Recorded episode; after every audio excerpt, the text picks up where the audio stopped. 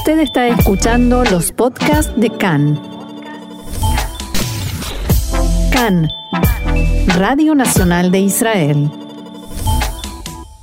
30 minutos, exactos, 30 minutos pasaron de las 2 de la tarde, Roxana, y te voy a proponer que hagamos una, una pausa. Una pausa en el camino. Una pausa en el camino de las noticias, porque como cada semana está, eh, tenemos una comunicación telefónica que me voy a sentir como alguien que, hace un enganche de personas, porque eh, yo sé que ustedes hace mucho que no hablan, así que va a ser como un gran reencuentro, porque estamos en eh, comunicación telefónica ahora con la licenciada en psicología clínica, Sabrina Falikov, a quien no, hace falta que te presente porque se conocen por supuesto, pero vuelven a hablar después de mucho tiempo. Hola Sabrina, Shalom, ¿cómo estás?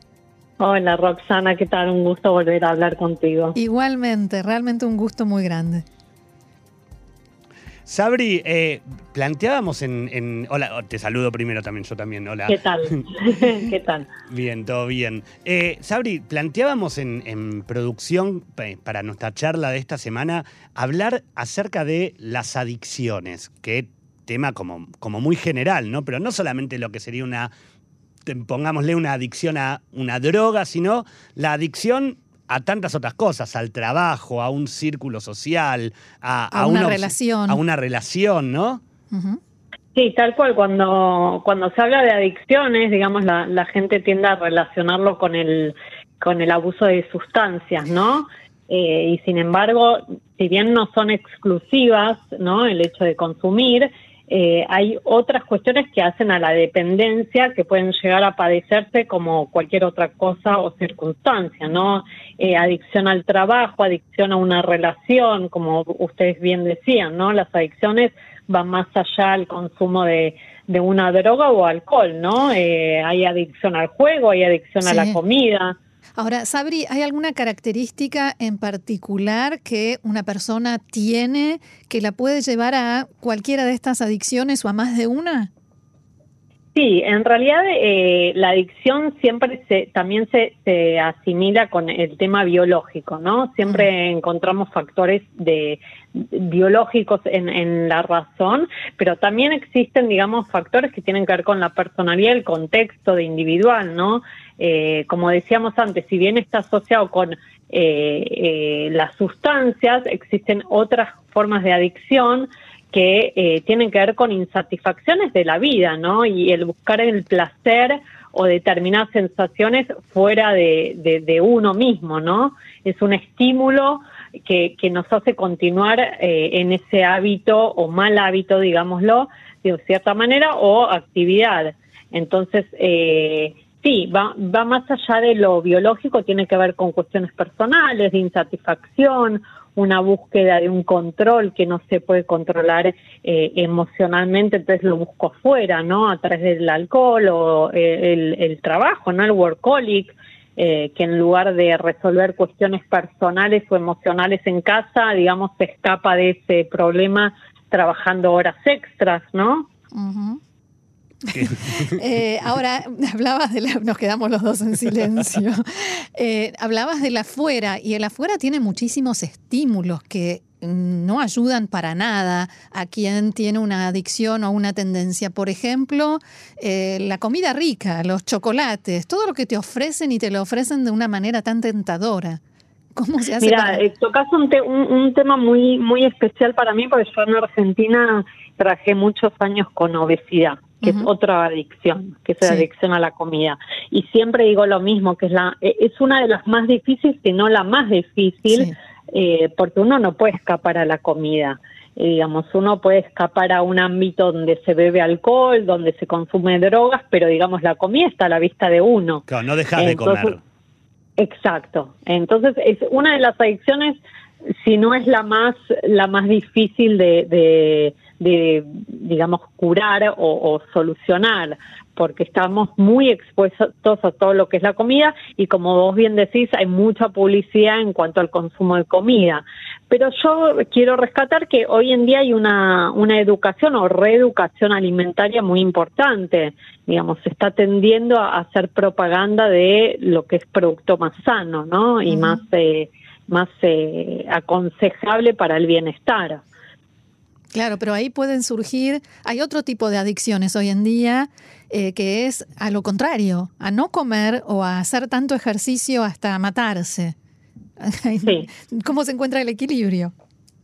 Exacto, bueno, en realidad justamente primero hay que buscar la causa, ¿no? En la adicción es muy importante buscar la causa.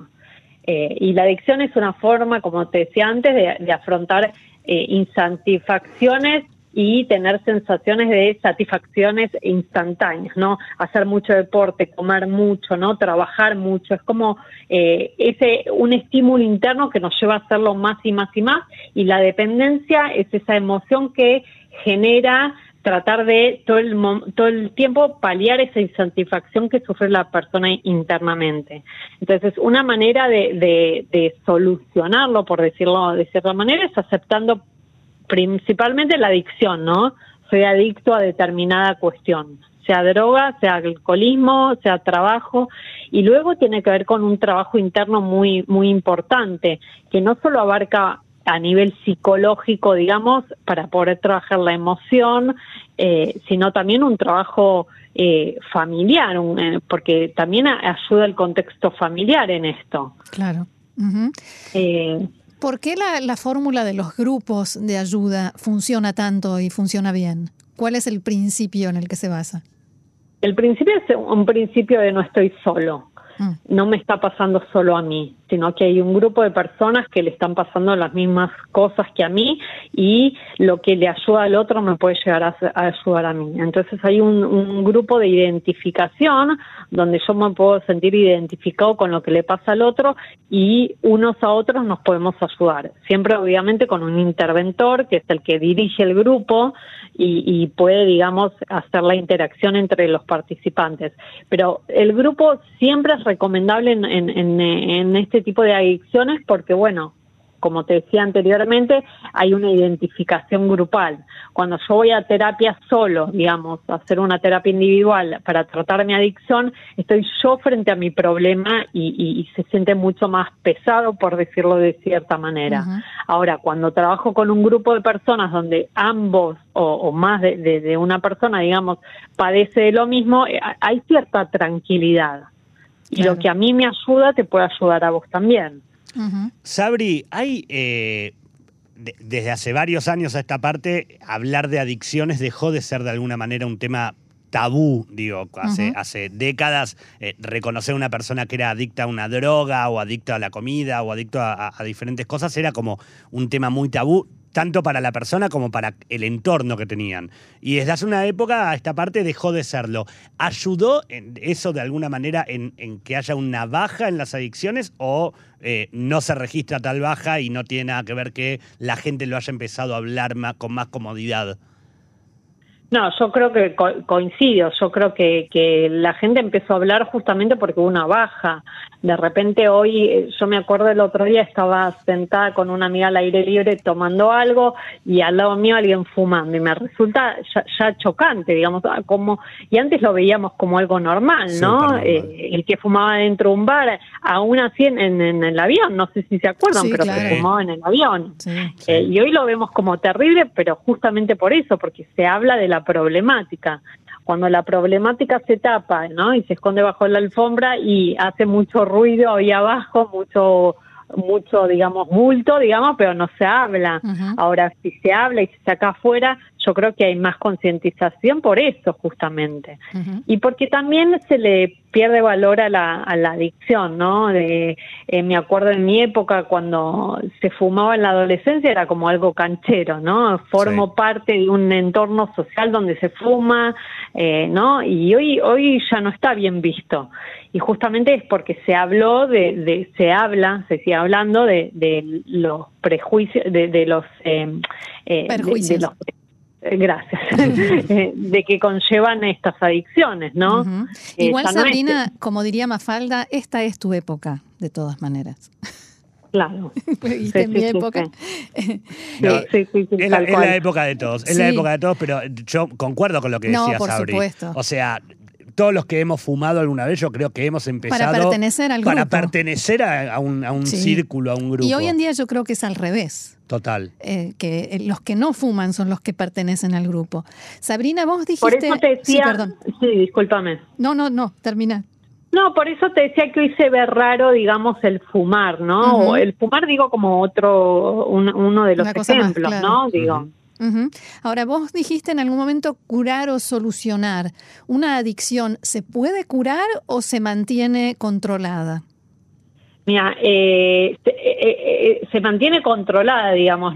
Primero que no es una, eh, digamos, es una enfermedad, eh, eh, según la, la OMS, ¿no? La Organización Mundial de la Salud, si, si lo, si explicamos lo que se refiere la, la adicción es una enfermedad física y psicoemocional que crea dependencia, con lo cual, al ser enfermedad se puede curar, pero al ser adicción, que esto habla de una continuidad en el tiempo, hay que seguir trabajándola, porque siempre está el disparador. Todos somos adictos a algo, pero hay que ver cuán dormido o no tenemos ese, ese tipo de adicción, ¿se entiende?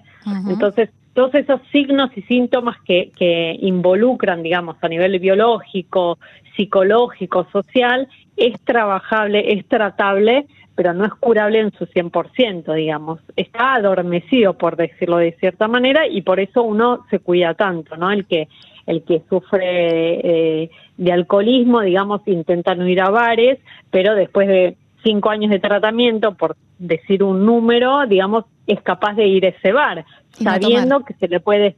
¿Cómo? Y no tomar. Y no tomar, exacto. Claro. Eh, pero sí sabiendo que en algún momento sufrió esa adicción y que se puede disparar, digamos, la luz roja, por decirlo de cierta manera, y hay que estar atentos. Eh, ahora, em, vos decías que, eh, que, digamos, que se puede mantener y que hay disparadores. ¿Cómo se puede hacer en la educación de los hijos para inculcarles una especie de defensa, algo que los mantenga eh, como más fuerte frente a esos potenciales disparadores que les pueden llegar a justamente disparar adicciones? Bueno, lo ideal es la educación, ¿no? El prevenir. Y educando Claro. uno previene. ¿Qué, qué, qué efectos tiene, no? Eh, eh, poner eh, sobre la mesa, digamos, qué efectos tienen las drogas, qué efecto tiene el alcohol, Mm.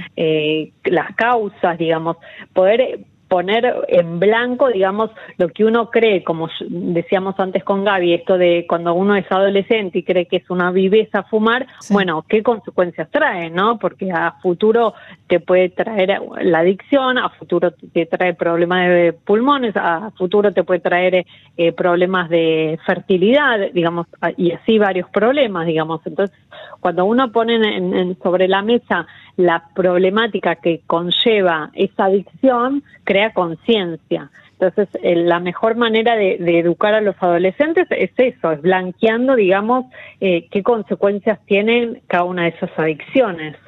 Eh, y educando también eh, sobre las drogas, ¿no? Digamos, qué, qué, qué tipo de droga es y, y qué generan, ¿no? Porque eh, se escucha mucho, bueno, me tomé una pasti, ¿no? Yo que trabajo no- con adolescentes, muchas, muchos adolescentes, viste, lo creen como, bueno, ¿qué, qué es esa pastilla, no? ¿Qué, Claro. qué, qué- qué tomaste? ¿Sabés qué es? Claro, no? ¿de dónde Es como- salió? ¿Quién te la dio? No, ¿y qué te hace? ¿Y qué te hace? Claro. Sí, sí, tal cual. Bien, bueno, Sabrina Falikov, licenciada en psicología clínica, como siempre, muy útil, muy interesante y será hasta la semana que viene. Muchísimas gracias. Gracias a ustedes y, y será hasta la semana que viene. Shalom. Shalom.